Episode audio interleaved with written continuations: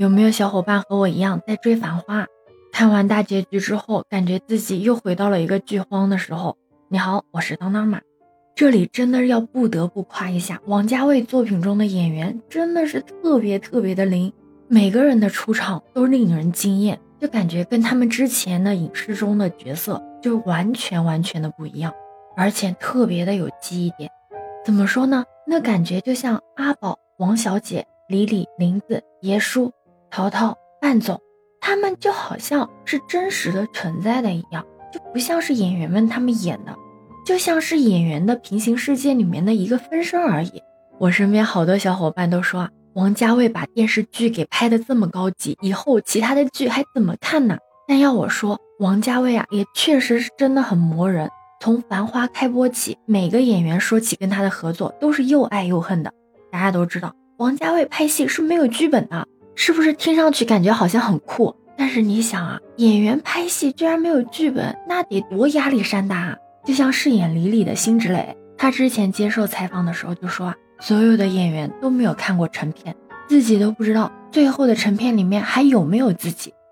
要知道，她的担心是不无道理的，毕竟被王家卫虐上上千遍，最后呢一剪梅的例子可是一点都不稀奇。都知道《繁花》可是拍了三年的。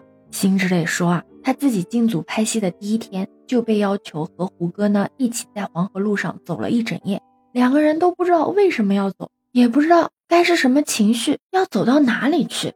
而饰演陶陶的成龙呢，他表示自己从来没有遇到过这样的一个导演，光是试戏都要八到十个小时，试完回去之后又是一个漫长的等待，等了好久又去试，试了四次之后，你猜怎么着？最后签合同的时候，告诉他让他演的和前面试的根本就不是一个角色。还记得那个做高仿的马老板吗？别看他好像只有五场戏，但是这个前前后后也是拍了三年呢。而一九三三年出生的游本昌老爷子在《繁花》中饰演了爷叔。那胡歌呢，曾经就心疼的表示过，在这三年里面，他在跟游本昌老师对戏的过程中啊，能够明显的看出他的变化，那就是他比之前消瘦了不少。演员董勇啊，也是公认的一个实力派的演员。以往他的拍戏呢，总是能够一条过，但是在拍《繁花》一条过，根本是不可能完成的任务。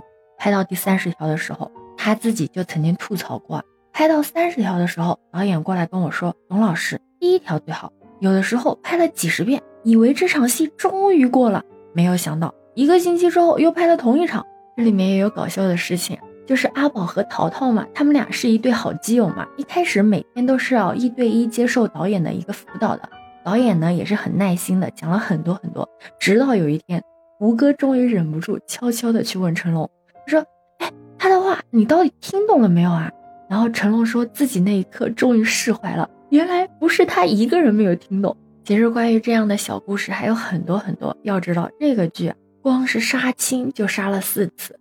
其实你只要考古一下，你就会发现一个词条叫“王家卫受害者联盟”，你就会发现真的还挺能安慰人的。你知道受害者联盟的盟主是谁吗？当然是王家卫最爱的御用影帝、头号大冤种梁朝伟先生。梁朝伟第一次和王家卫合作《阿飞正传》的时候啊，就直接被虐哭了。原本《阿飞正传》里面安排了一场梁朝伟吃梨的戏，但他前前后后吃了二十七个梨。由此，梁朝伟大受打击，回家哭了好多天，直接就怀疑人生了。结果这场戏，王家卫最后还没有用。等到了《花样年华》的时候啊，梁朝伟要吃二十六碗云吞面，他就跟导演说啊，自己真的很想吐。你猜王家卫说什么？他说：“好，明白，拍完这个再讲。”但最后呢，梁朝伟凭借着这部电影呢，一举拿下了第五十三届戛纳国际电影节最佳男主角奖。但同样的，你知道女主张曼玉对于《花样年华》的吐槽是什么吗？她说：“我离婚是拜王家卫和《花样年华》所赐。”原来啊，《花样年华》拍摄十五个月，张曼玉是完全没有时间飞回巴黎跟老公相聚。但张曼玉也说了，她不怪王家卫。但是等到了二零零四年的二零四六的时候啊，张曼玉就直接中途辞演了。她说她已经没有办法像以前那样奉献了。其实像吃很多碗东西这件事情啊，梁朝伟并不是第一个受害者。《阿飞正传》开拍前的试戏阶段，刘嘉玲等人啊在外面等着先进去面试的张学友，结果他在里面待了三个小时还没出来。后来才知道他在里面吃了三十多盘意面。突然很想知道汪小姐她到底吃了多少的排骨年糕啊？如果说这些香港大咖大家相识于微时，吐槽起王导起来啊也比较不客气，那王家卫受害者联盟的版图啊，在进入新世纪以后也是一点都不认生、不带客气的。刚不是说张曼玉辞演二零四六吗？在二零四六里面啊，巩俐有一场在跟梁朝伟亲吻完之后呢，靠着墙痛哭的戏，拍了整整一个晚上，巩俐都已经哭到大脑缺氧了。到了上映才发现，电影里面根本就没有这个镜头。其实要说起来，演员呢只是王家卫受害者联盟中比较吸引人注目的一个存在，但是在拍电影，从来可不只是演员的事情。所以王家卫的迫害的可不只是演员哦。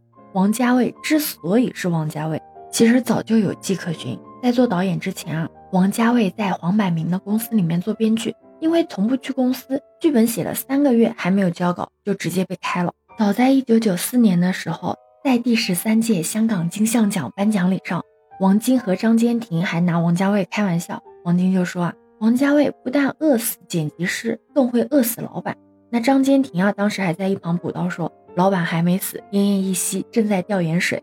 而这位老板呢，正是投资《阿飞正传》的邓光荣。李安曾经说过，他自己和王家卫拍电影的区别啊，就是人才和天才的区别。他直言自己对于王家卫的嫉妒，大概这也能代表了很多同行对王家卫的心声吧。能够拥有最好的班底，潜心的自顾自的创作，对此你有什么看法呢？可以把你的想法留在评论区哦。如果你喜欢我的话，也可以在我们常用的绿色软件搜索“当当马六幺六”，就可以找到我哦。欢迎你的订阅、点赞、收藏、关注。这里是走马，我是当当马，拜拜。